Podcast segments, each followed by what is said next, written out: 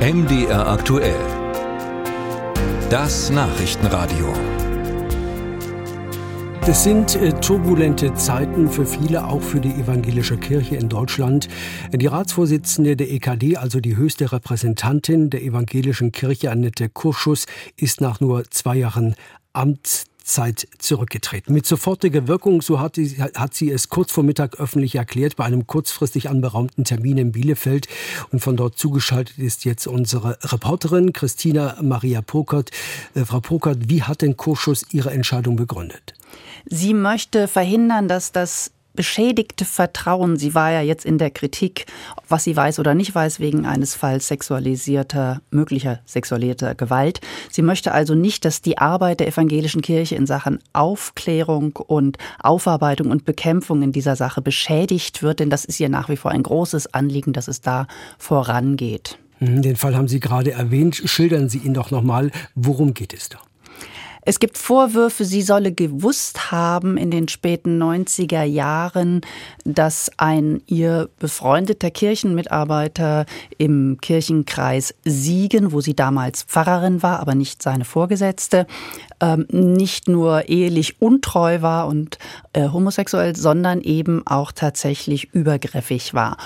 Und sie sagt, sie habe nur von der Untreue gewusst und den Neigungen, aber eben nichts von Übergriffen. Und als, da. Mhm. mhm.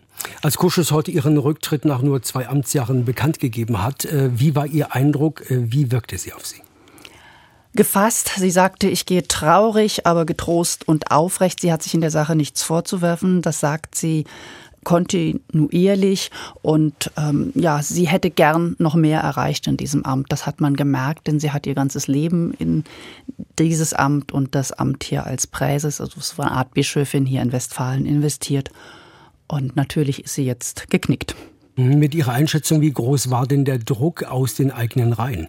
In der eigenen Landeskirche war er nicht sehr hoch. Sie hat sehr viel Zuspruch auch hier erhalten.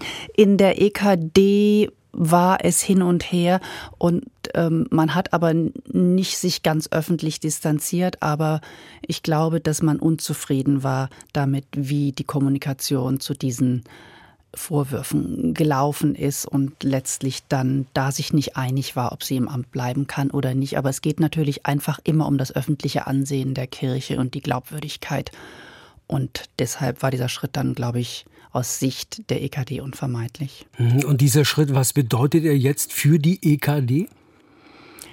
Die werden gucken müssen, ob sie die Glaubwürdigkeit in Sachen Aufarbeitung und Bekämpfung sexualisierter Gewalt, die sie gerade langsam gewinnen konnten durch eine neue Art der Beteiligung Betroffener an allen notwendigen Maßnahmen zu Aufklärung, zu Anerkennungsleistungen, zu Aufarbeitung und äh, zu Prävention, ob sie die halten können oder ob da jetzt doch sehr viel in die Brüche gegangen ist durch diese Vorgänge der letzten paar Tage oder mhm. Wochen. Ist ein Nachfolger, eine Nachfolgerin in Sicht?